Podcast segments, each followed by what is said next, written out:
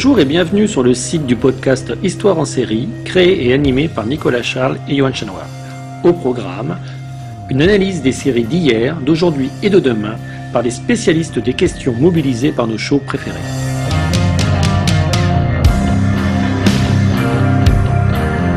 Histoire en série, c'est le podcast qui met en relation histoire, sciences humaines et séries.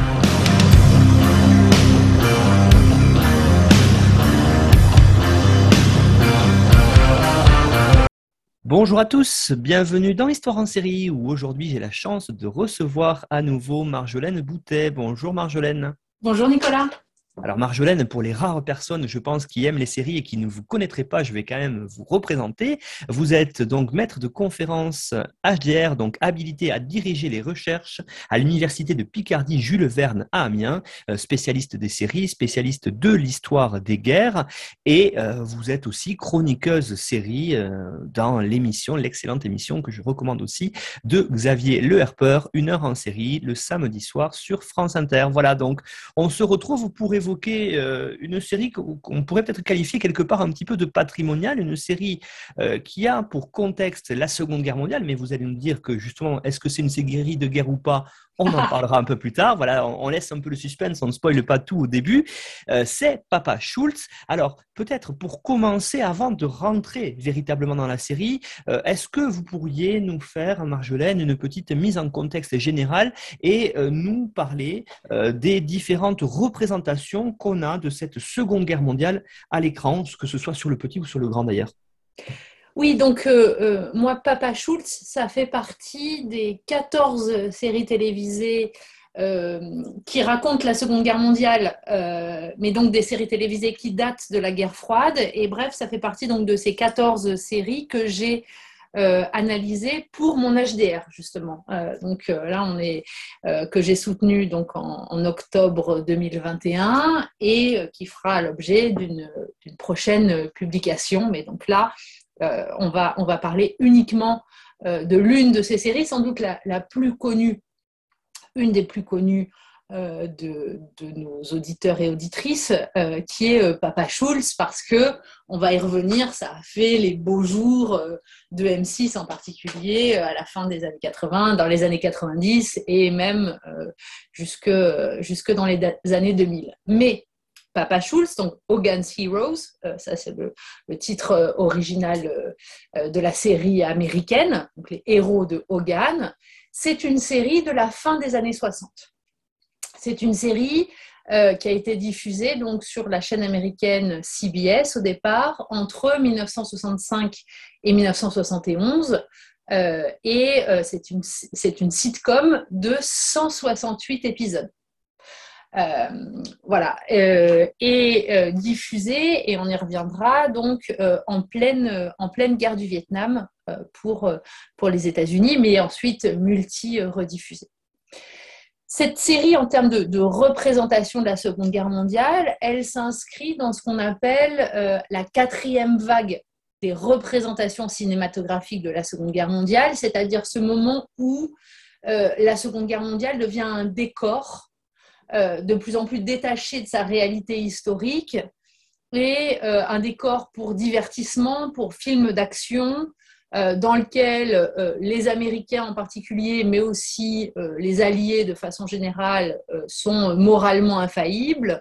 les Allemands sont très très bêtes ou prisonniers de leur hiérarchie.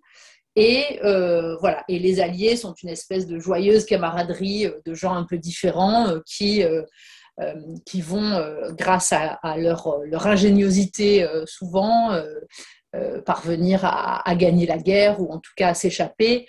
je pense par exemple à la grande évasion de John Sturges en 1963, où évidemment en France la grande vadrouille est complètement euh, dans cette veine-là. Et puis après euh, Papa Schulz, je vais dire Papa Schulz hein, pendant tout le truc, ça sera plus simple.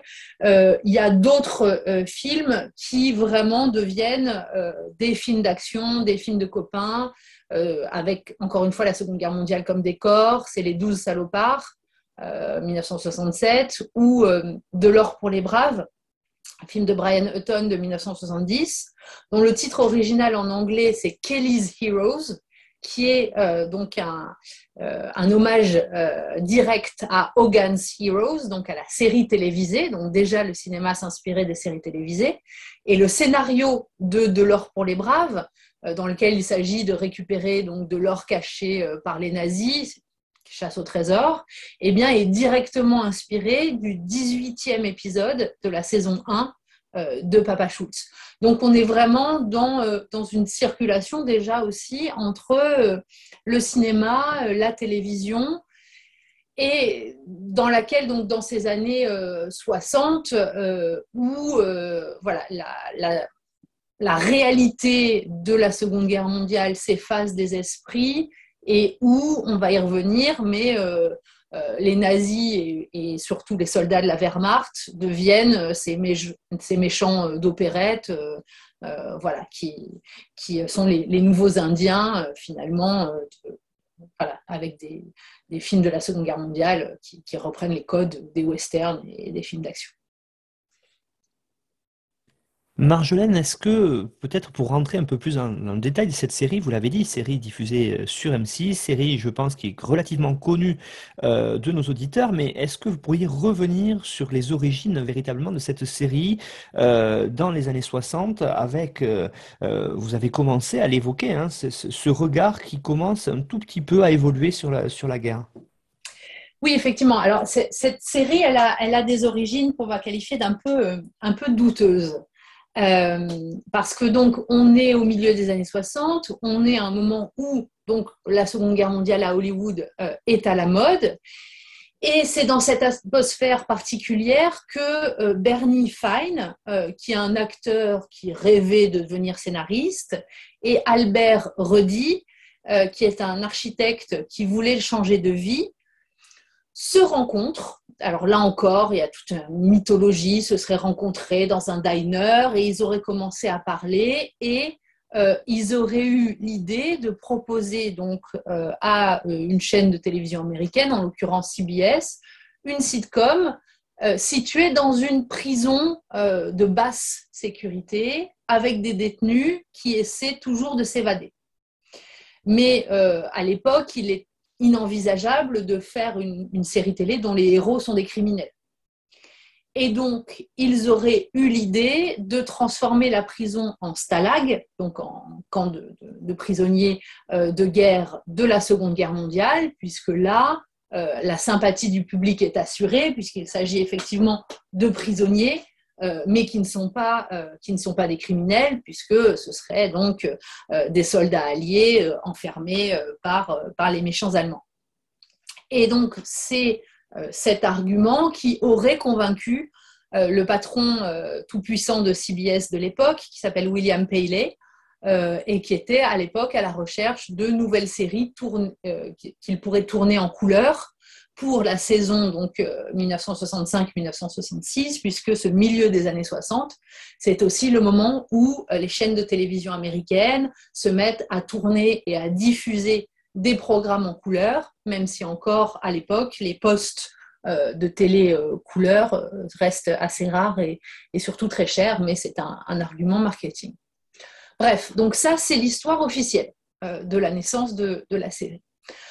Toutefois, euh, cette histoire-là, elle ressemble quand même euh, beaucoup, mais alors beaucoup, à une autre série que NBC, concurrente de la chaîne CBS, était alors en train de tourner euh, dans les mêmes studios hollywoodiens et qu'elle avait baptisé Campo 44, donc le camp 44. Et c'était une sitcom qui se déroulait dans un camp de prisonniers de guerre en Italie pendant la Seconde Guerre mondiale. Et euh, donc NBC a d'ailleurs fait un, procès pour plagiat euh, à Fein et Rudy. Euh, ils n'ont pas été condamnés. La maison de production d'un film de Billy Wilder de 1953 qui s'appelait Stalag 17, qui était déjà aussi une comédie située dans un camp de prisonniers, leur a aussi fait un procès dont ils se sont également sortis. Donc il n'y a pas eu de condamnation pour plagiat, mais voilà, des, choses quand même très très, euh, très, très semblables. Et ce qui laisse aussi planer le doute sur les, origines de cette série, c'est que Bernie Fine et Albert Ruddy n'ont plus rien écrit ensemble après ce pilote. et n'ont jamais connu un tel succès par la suite. Alors, il y en a un qui est devenu producteur et l'autre scénariste mineur, mais tous les deux ont été richissimes grâce aux droits touchés à chaque diffusion donc de, de Papa Schultz. Mais en réalité, le vrai, le vrai auteur on va dire, de, Papa Schultz, même s'il n'est pas crédité en tant que, créateur au générique, s'appelle Edward Feldman. Euh, et Edward Feldman, en réalité, on, pourrait le qualifier aujourd'hui de showrunner, parce que c'est vraiment lui eh bien, qui a, d'abord réécrit euh, en grande partie euh, le pilote, puis ensuite qui a réalisé une grande partie des épisodes, choisi les autres scénaristes et en particulier choisi, choisi les acteurs. Et euh, Feldman a eu notamment une idée que n'avait pas eu NBC pour Campo 44, etc. Euh, mais, voilà, et il a eu l'idée euh, d'embaucher des acteurs juifs pour interpréter les soldats allemands de cette sitcom. Et ça, en termes de, de communication et puis, en termes aussi de, résultats, ça a été le, vrai coup de génie de, de Papa Schultz l'avez dit aussi, il y a un côté vraiment hyper cathartique hein, dans cette série-là, puisque en fait, ce sont des juifs qui se moquent des nazis et des juifs euh, directement qui ont connu le nazisme, puisque certains ont fui l'Allemagne et d'autres ont même euh, échappé au camp de concentration. Oui, on, est, au milieu des années 60, donc effectivement, le, souvenir de la Seconde Guerre mondiale commence à s'estomper, malgré tout.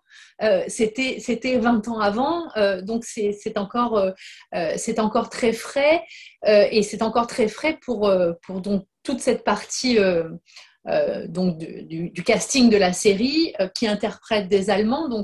Le, chef euh, du camp, c'est le colonel Klink, euh, qui est interprété par euh, Werner Klemperer. Et Werner Klemperer, c'est le fils du célèbre chef d'orchestre juif allemand Otto Klemperer, qui s'est réfugié aux États-Unis à partir de 1935 parce qu'il était évidemment persécuté par, par le régime nazi. Et Otto Klemperer s'est engagé dans l'armée américaine euh, pendant la Seconde Guerre mondiale. Euh, donc voilà, et donc, euh, donc Werner et, son fils. Le, notre fameux papa Schultz, donc le sergent Schultz, est, lui interprété par un acteur qui s'appelle John Banner. Alors c'est une, anglicisation de, son nom, qui c'est un acteur juif d'origine autrichienne euh, qui lui est arrivé aux États-Unis en 1938. Hein, donc on, voit bien euh, qu'ils ont tous fui euh, les, persécutions nazies, et qui, était un acteur donc, comique en Autriche et qui s'est fait un nom à Broadway en interprétant de nombreux personnages d'Allemands dont on aimait beaucoup se, moquer aux États-Unis dans, dans, les années 40. Et puis il y a un personnage le général Burkhalter, euh, qui est le supérieur de Klink, et lui euh, est interprété par un acteur qui s'appelle Léon Askin, euh, et lui aussi qui était un, metteur en scène austro-allemand très très connu dans, les années 30 et qui a été persécuté donc après l'Anschluss, qui s'est réfugié d'abord en France et puis en tant qu'apatride en 1940, il a également réussi à quitter euh, la France pour les États-Unis, où il est arrivé euh, en 1940. Et il s'est ensuite engagé dans l'armée américaine euh, pendant, pendant la Seconde Guerre mondiale. Donc il y, a vraiment des choses très, très fortes hein, dans, dans ce, casting. Et puis, bien sûr, alors ça, on, le sait moins au moment de la diffusion de la, série aux États-Unis, c'est qu'il y a un personnage de français parmi les prisonniers euh, donc le, personnage s'appelle Louis Lebeau et il est interprété donc par un acteur d'origine française qui s'appelle Robert Clary euh, et dont le vrai nom est Robert Wiedermann euh, et qui est le fils de juifs polonais réfugiés en France. et qui a été interné à Buchenwald pendant trois ans, entre ses 13 et ses 16 ans, et, et, et il ne doit sa survie qu'à ses capacités euh, d'acteurs déjà. Et euh, donc, euh, donc voilà, ce, tout jeune adolescent faisait des spectacles pour les gardiens du camp de Buchenwald et c'est comme ça qu'il a, qu'il a survécu.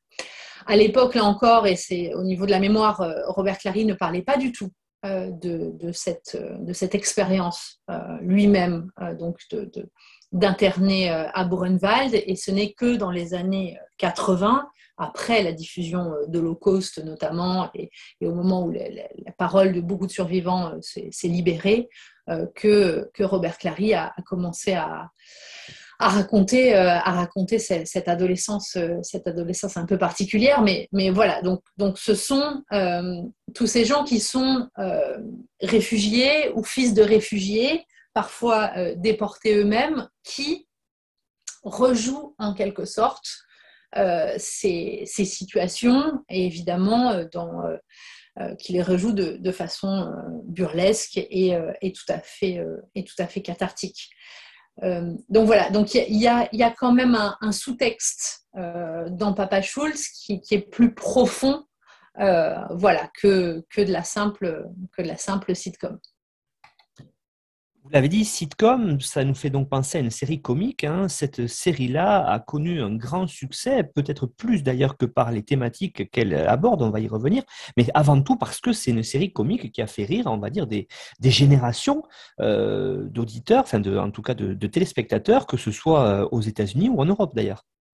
Oui, alors le, tous les épisodes de Papa Schulz sont euh, les mêmes pratiquement, c'est-à-dire qu'au début de la série, euh, le colonel Klink euh, va se vanter face à un personnage secondaire ou tertiaire que personne ne s'est jamais évadé du Stalag 13 dont il est responsable. Et évidemment, pour une raison ou pour une autre, Hogan et ses amis vont mettre au point euh, un stratagème qui va permettre à telle ou telle personne de s'évader du camp. Euh, voilà, donc, donc le, principe, le principe est assez simple. Euh, Hogan et ses amis sont en réalité des prisonniers volontaires dans le camp, puisque on y reviendra, mais plus que des prisonniers, ce sont des espions qui en fait s'infiltrent à l'intérieur de la machine de guerre nazie euh, pour, mieux, euh, pour mieux la faire dérailler euh, de l'intérieur. Donc ça, c'est le principe.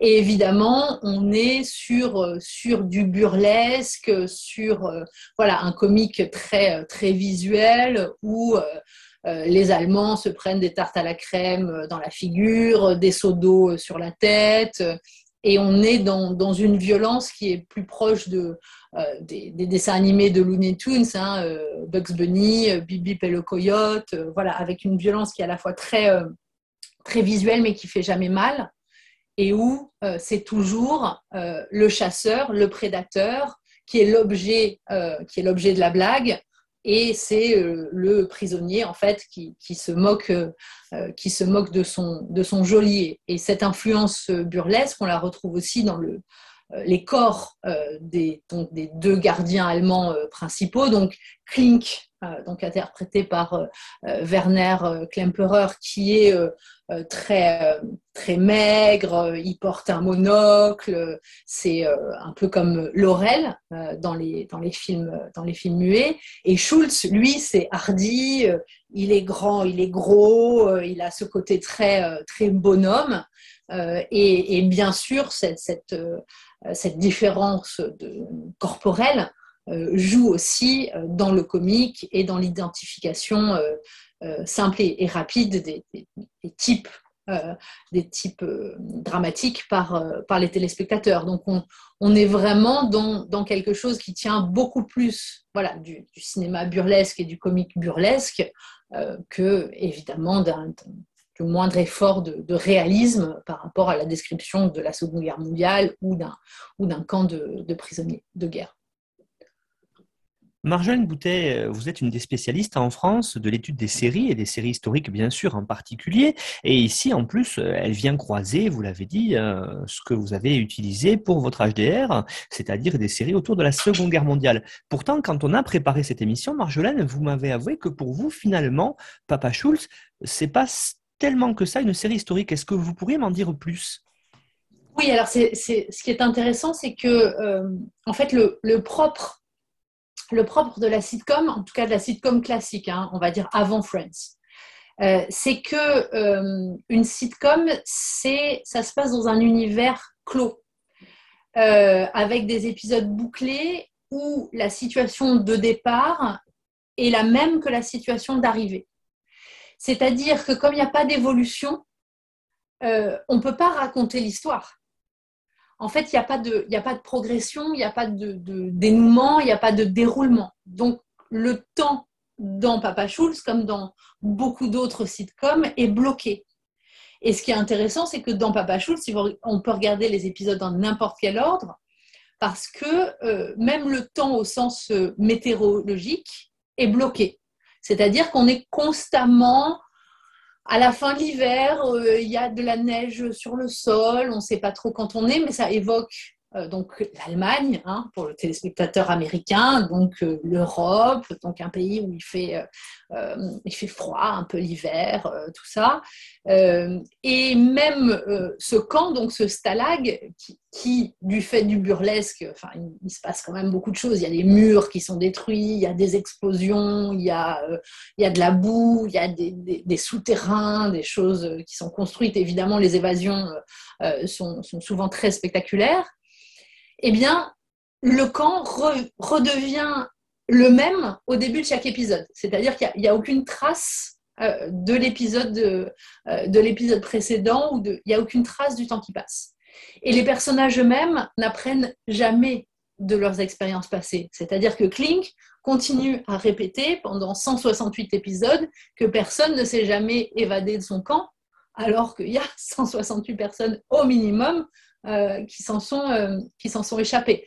Donc, euh, donc il y a ce côté, voilà, ce côté forcément anti-historique. Il y a très peu de références aux événements de la guerre et puis sont mentionnés enfin, vraiment dans, dans n'importe, dans n'importe quel ordre. Donc, en fait, ce n'est pas une série sur la Seconde Guerre mondiale. Et, et enfin, voilà, on, serait bien, euh, on serait bien embêté d'y trouver euh, quelconque euh, portée pédagogique pour faire comprendre à des élèves ce qu'est la Seconde Guerre mondiale ou ce qu'est l'expérience des, prisonniers de guerre. en revanche, c'est une série historique dans le sens où pas dans le sens où ça raconterait la, Seconde Guerre mondiale, mais dans le sens où, en réalité, ce que raconte Papa Schulz, c'est la guerre froide. Effectivement, hein, vous l'avez dit, cette série des années 60, on est quelques années après. Euh, bien sûr, la Seconde Guerre mondiale, mais entre-temps, le monde a basculé euh, vers cette opposition entre les anciens alliés. D'ailleurs, dès la fin de la guerre, on, l'a ressenti tel quel, avec notamment les, deux conférences de Yalta et Potsdam qui ont fait basculer le monde finalement d'une alliance de circonstances vers la guerre froide. Alors, euh, comment est-ce que, à travers cette série qui montre finalement des Allemands avec des prisonniers alliés, on peut y voir, Marjolaine, ce contexte de guerre froide? Oui, alors c'est clairement une série de la guerre froide parce que euh, là encore, vraiment, la, Seconde Guerre mondiale et les, uniformes allemands euh, ne sont que des décors et, des costumes. En réalité, Hogan et ses amis sont des espions de la guerre froide, tandis que leurs geôliers sont, eux, des Allemands de la Première Guerre mondiale. Et on, revient donc sur ce truc très, euh, très ahistorique finalement, où on crée du comique en mélangeant des références culturelles et cinématographiques familières aux téléspectateurs, euh, parce que c'est vraiment le... Euh, enfin, pour, créer le rire, il faut placer les téléspectateurs dans un environnement familier. Et c'est le décalage entre le connu et l'inconnu, entre le familier et la surprise, qui crée le rire. Euh, si l'environnement si n'est pas familier, si la situation, si, si les, si vous ne partagez pas avec votre public l'idée d'une norme commune, vous n'arriverez pas à, faire, euh, à créer le rire. Et donc, euh, Klink euh, et Schulz reprennent là encore des clichés.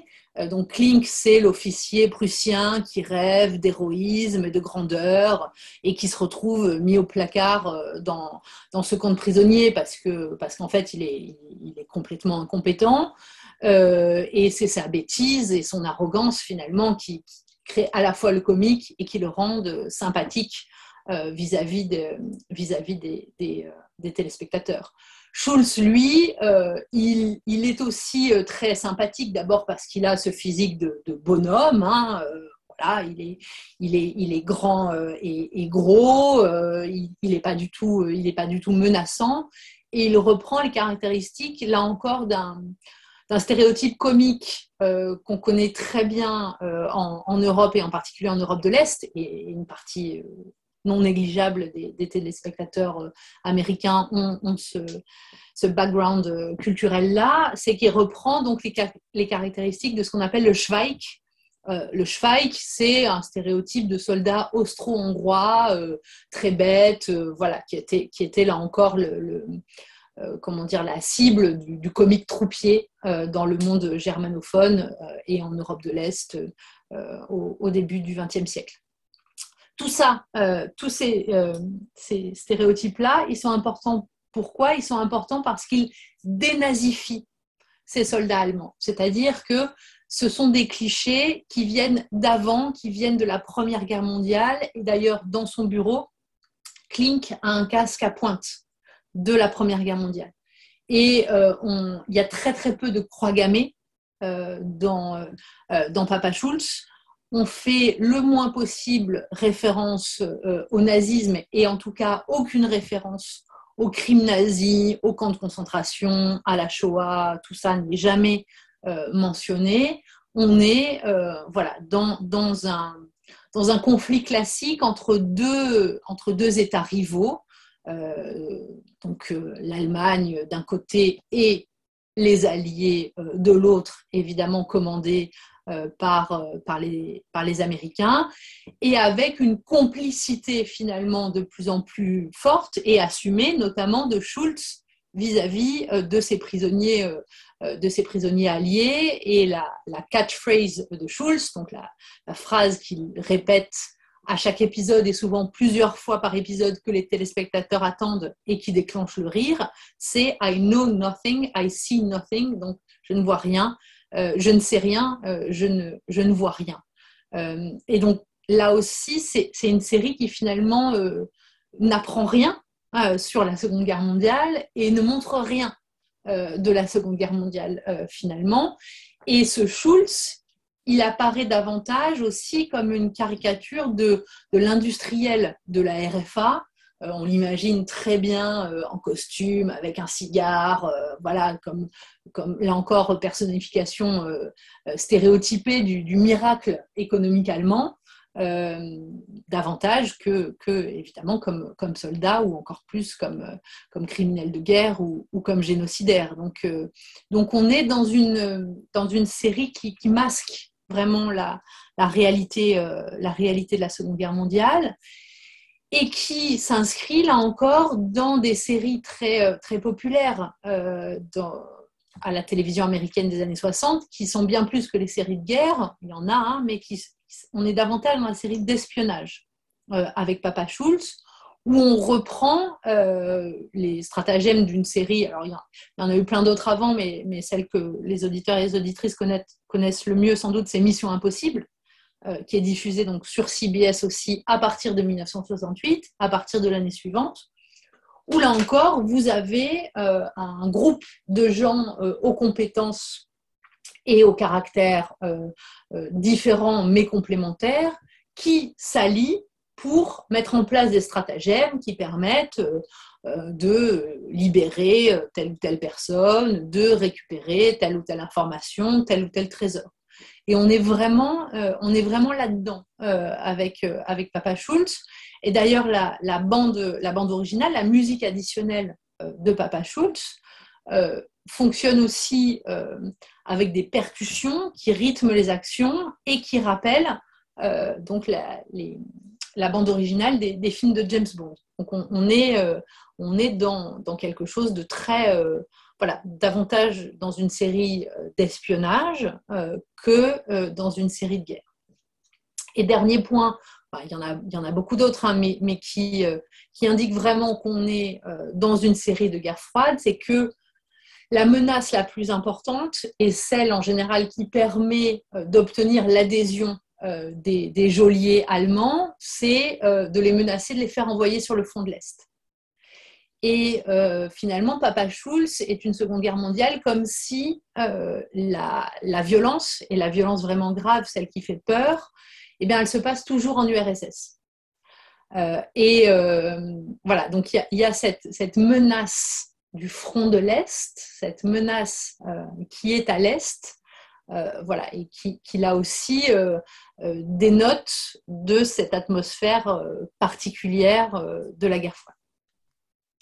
C'est une série qui a duré de nombreuses années, qui a connu du succès, hein, vous l'avez dit, aux États-Unis, mais aussi en Europe et notamment d'ailleurs en Allemagne. Alors, ça serait, est-ce que vous pourriez évoquer maintenant ça avec nous parce que ça, nous permettrait de voir justement euh, quel a été le ressenti des spectateurs, bien sûr américains, mais surtout peut-être européens qui, ont, avaient vu cette guerre et qui ont vu de nombreuses années après d'ailleurs euh, cette série-là sur la Seconde Guerre mondiale? Oui, parce que euh, avant d'arriver à ça, il faut, venir aussi. C'est une série de guerre froide.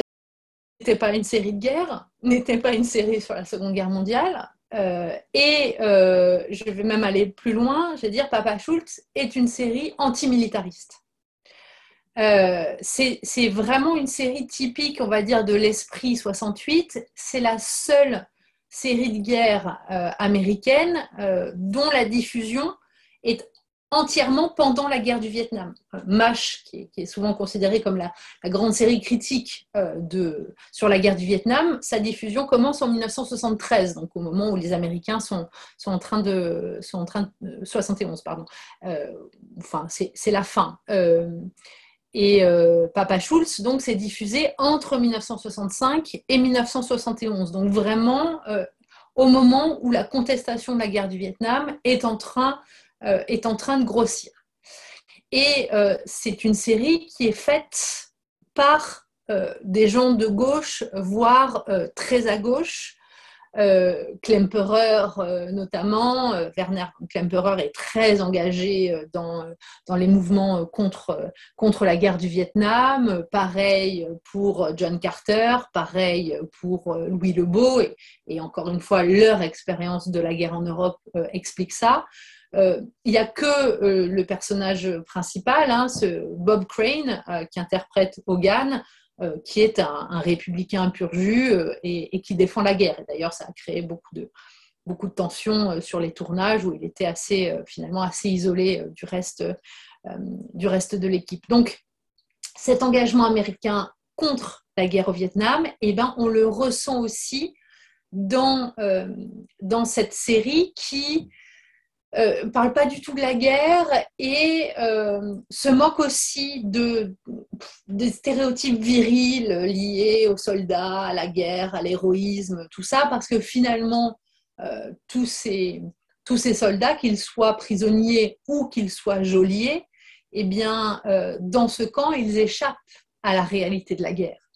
Et ils sont, et ils sont donc dans, une sorte d'environnement protégé. Et d'ailleurs, tout au long des 168 épisodes, leur préoccupation principale va être de maintenir leur groupe, à la fois les prisonniers et les geôliers, euh, qu'il n'y ait pas de changement ni d'un côté ni de l'autre, parce que cette situation euh, leur est finalement assez, euh, assez confortable et, leur permet voilà, d'être protégés des, affres, des affres de la guerre.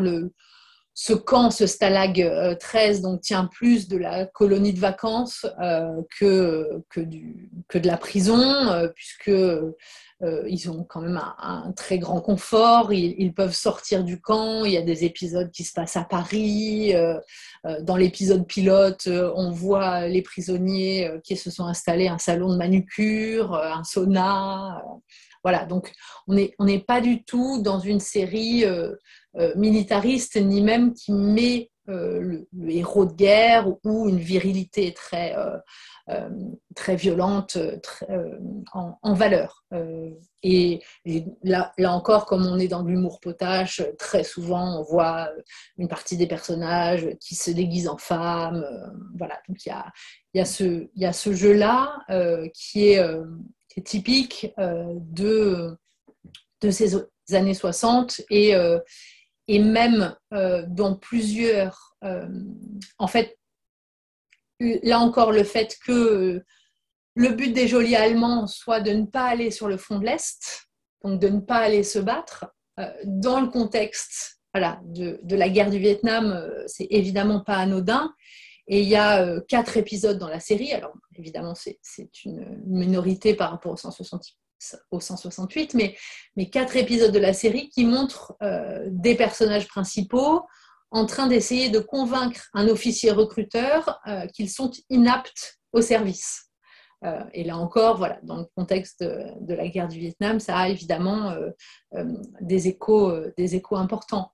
Il y a d'autres échos aussi, c'est que comme la plupart de, ces séries, notamment de ces séries d'espionnage du milieu des années 60, cette bande de Hogan est un casting inclusif, c'est-à-dire qu'un des membres donc de, la bande est noir. Et euh, donc là, c'est euh, synonyme de la fin de la ségrégation et d'une meilleure représentation euh, des, acteurs afro-américains à la télévision. Toutefois, cette représentation, elle est à double tranchant.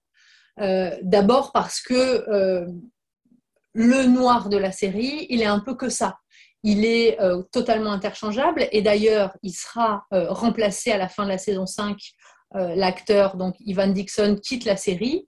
Il est remplacé par un autre acteur noir sans que ce, sans que ce soit euh, expliqué ni, euh, ni justifié pour les téléspectateurs. Et le personnage garde les mêmes caractéristiques, c'est-à-dire que c'est le second de Hogan, c'est un expert en électronique exactement comme le personnage noir de Mission Impossible. Et euh, c'est euh, le, seul personnage dont on se moque jamais. Euh, voilà, donc c'est, il est représenté certes, mais paradoxalement, donc ce rôle sérieux dans une comédie a tendance à, le rendre invisible ou en tout cas beaucoup moins attachant pour, pour les, les téléspectateurs. voilà, donc c'est une, inclusion qui, est à double tranchant, puisque d'un côté, elle contribue à, diffuser un discours assimilationniste, hein, où euh, les téléspectateurs voient des personnes blanches et non blanches qui travaillent ensemble sur un pied d'égalité, euh, où il n'y a pas de ségrégation, il n'y a pas de discrimination. Hein. Dans la série, le seul pays qui est raciste, c'est euh, l'Allemagne nazie. L'épisode qui, se passe à Paris montre quand même que la, situation des Noirs, elle est meilleure euh, à Paris qu'ailleurs, mais voilà, on, évoque très très peu ce qui se passe, euh, ce qui se passe aux États-Unis. Et d'un autre côté, donc cette inclusion, bah, ça fait du racisme euh, et des inégalités entre les, Noirs et les Blancs un non-problème. Et de gommer toute différence raciale, eh ben, ça contribue paradoxalement à minimiser les revendications des Afro-Américains en laissant penser aux téléspectateurs blancs qu'après le vote euh, donc des Civil Rights Act euh, de 1964 et la fin de, la ségrégation euh, légale dans le sud des États-Unis, eh bien tous les problèmes sont réglés et regardés à la télévision. les Noirs et les Blancs travaillent ensemble.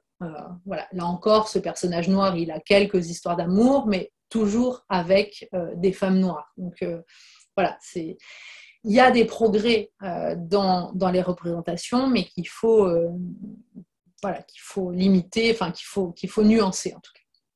Bref, et donc ce discours-là, qui est finalement un discours très moderne, eh bien c'est ça qui a permis à cette série et ce côté euh, hors du temps, c'est ça qui a permis finalement à Papa Schultz de continuer à connaître le succès des décennies après sa première diffusion. Euh, parce que ce discours euh, antimilitariste, euh, ce comique finalement burlesque très ancien, eh ben, ça marche dans les années 60 et ça marche aussi dans, dans les années 90. donc au moment de sa première diffusion, Papa Schultz a eu un, grand succès pour ses deux premières saisons. puis après, elle a perdu gentiment des, des téléspectateurs, mais elle a été maintenue donc, euh, par euh, CBS pour 168 épisodes qui ont ensuite été multi-rediffusés en journée aux, États-Unis et qui a fait que Papa Schultz, jusque dans les années 90, a fait partie des séries cultes des étudiants américains et particulièrement des jeunes hommes. C'est vraiment une série qui a, qui a son cœur de, cible et son cœur de fan. En gros, c'est les hommes entre 14 et, 29 ans. on joue aux, petits soldats et aux G.I. Joe quand on est gamin. Et puis après, de voir ces G.I. Joe s'animer à la télévision dans, Papa Schultz, ça, marche, ça marche très bien. À partir des années 70, là encore parce qu'en Europe, les chaînes de télévision se mettent à diffuser euh, toute la journée, eh bien, il faut des programmes euh, pour, remplir, euh, pour remplir les grilles. Et les séries américaines, du fait de la dévaluation du dollar en 1971 et du fait d'une politique active de la part des États-Unis, les séries américaines ne sont pas chères. Et donc, Papa Schulz est diffusé en Europe et diffusé notamment en France, donc à partir de la fin des années 80, début des années 90, d'abord sur Canal ⁇ euh, qui a euh, diffusé beaucoup de séries euh, américaines et, britanniques au départ pour remplir, remplir ses grilles, et puis ensuite par M6, qui là encore a fait son succès et, et qui a fait de la contre-programmation vraiment une stratégie en diffusant euh, en particulier des sitcoms euh, au moment euh, des journaux télévisés, au moment des, repas, familiaux. Et c'est peut-être à ce moment-là que, les auditeurs et les auditrices ont, découvert donc Papa Schultz à la fin des années 80 et au début des années 90. Mais moi, je voudrais davantage parler du succès de cette série en Allemagne parce que euh, donc en Allemagne, euh, Papa Schulz, que euh, les Allemands appellent ein Käfig voller Helden, une cage pleine de héros, donc ein Käfig voller Helden, ça a eu un énorme succès à partir de 1994. Et, là, le, contexte est, extrêmement intéressant parce que donc, la série a été doublée en allemand par euh, un monsieur qui s'appelle Rainer Brandt, qui vient d'Allemagne de l'Est et qui est un spécialiste, on va dire, des doublages créatifs. C'est-à-dire euh, des doublages euh, qui, ne respectent pas le texte original et qui voilà, inventent parfois de nouvelles choses. Et c'est notamment lui qui est responsable du doublage créatif d'Amicalement Vôtre, la série avec euh, euh, Tony Curtis et, Roger Moore, euh, qui a eu beaucoup plus de succès en Allemagne et en France grâce à ce doublage voilà, qui, ne, respectait pas le, texte original et qui a créé une relation et des identités aux personnages voilà, qui n'existent pas vraiment dans, la série, dans la série anglophone. Bref, donc ce doublage euh, allemand de, Papa Schulz donne des accents euh, de différentes régions aux soldats allemands. C'est-à-dire que Klink euh, hérite d'un accent saxon, Schulz d'un accent bavarois, et pour le public allemand, ces différents accents évoquent la, rivalité entre donc allemand de l'Est et allemand de l'Ouest, qui a été donc revitalisé aussi euh, depuis la, réunification.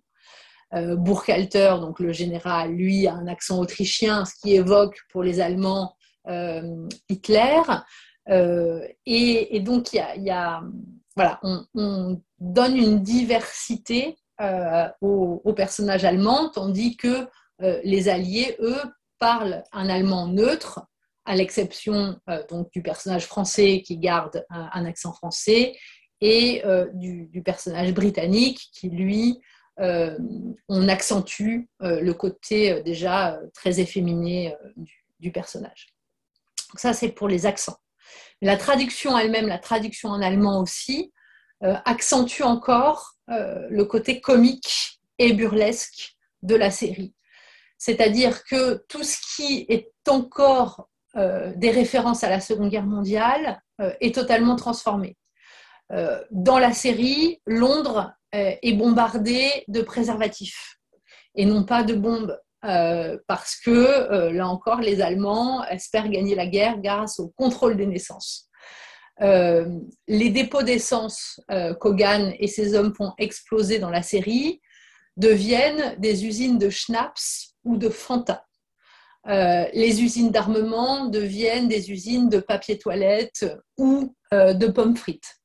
Et donc, on, gomme vraiment de plus en plus la guerre et toute référence à la réalité historique pour accentuer la, comédie, euh, et à tel point que euh, Klink, qui parfois euh, dans la série en anglais part dans des grands monologues où il évoque son patriotisme et ses ambitions personnelles, là, ce patriotisme est totalement gommé dans la version allemande et c'est remplacé par des espèces de digressions totalement absurdes sur sa femme de ménage, baptisée Frau Kalinke, euh, qui est originaire de Silésie euh, et qui le terrorise. Euh, voilà. Et, donc, on, transforme complètement les expressions, le sens des expressions de, de, Klink dans ces moments-là.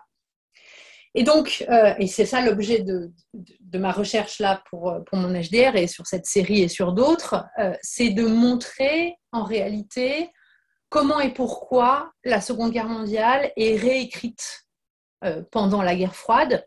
Euh, et ici, elle est même, euh, dans les années 90, totalement gommée, puisqu'il s'agit, là encore, de, réécrire l'histoire bah, pour, pouvoir, pour pouvoir vivre avec et de permettre finalement aussi, dans un côté cathartique, hein, aux Allemands, dans les années 90, de se moquer de leur passé et voilà, de, transformer la culpabilité allemande euh, en, rire, euh, en rire euh, cathartique et de leur permettre peut-être d'envisager, d'envisager l'avenir. Donc c'est toujours, voilà, je, trouve que la, comédie doit, doit, toujours être prise au sérieux, en tout cas dans, dans l'analyse, parce que il y a des messages politiques et ça fait aussi avancer la mémoire des guerres donc ça a permis la réconciliation euh, au sein du monde libre euh, avec les Allemands de l'Ouest pendant la guerre froide.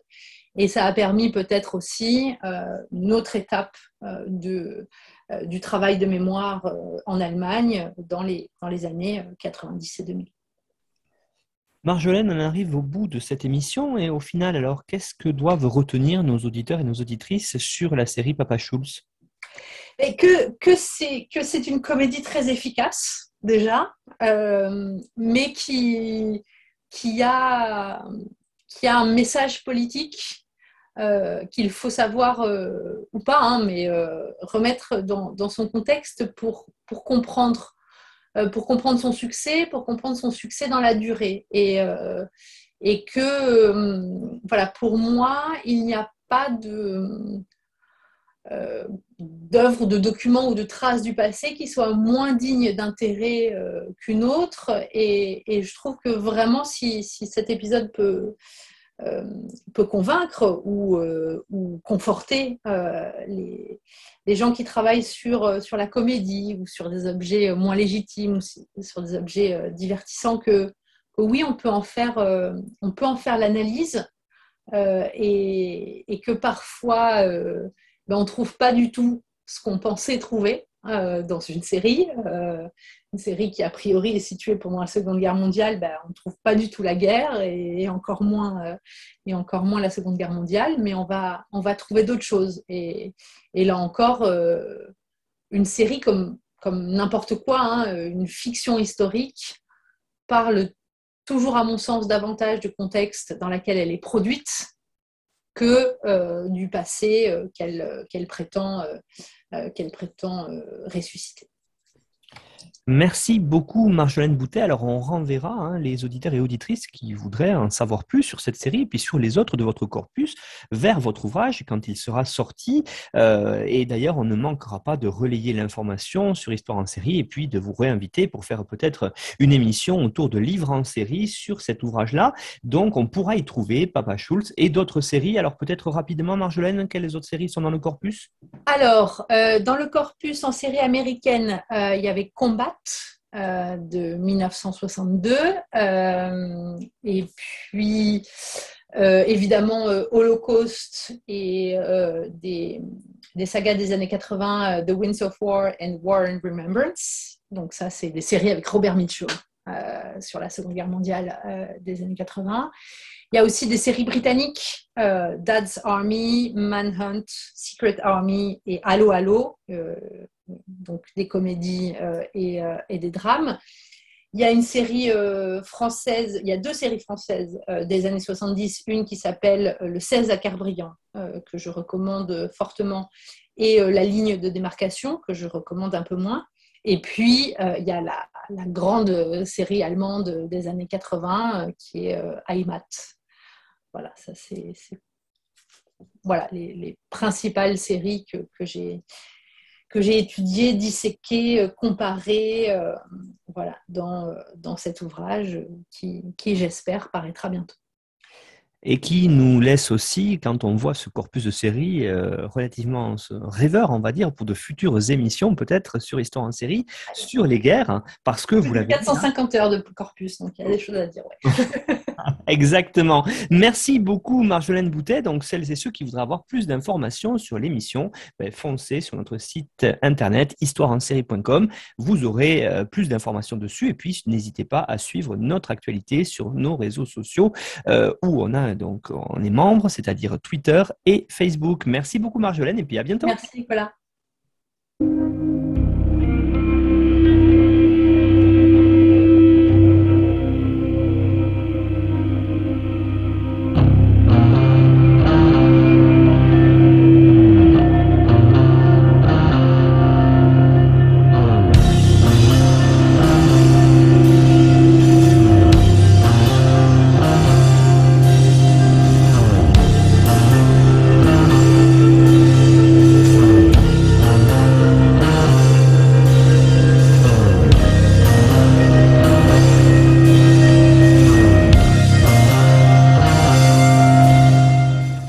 Retrouvez-nous sur Twitter, at Histoire en série, pour connaître le programme à venir, ainsi que des conseils bibliographiques.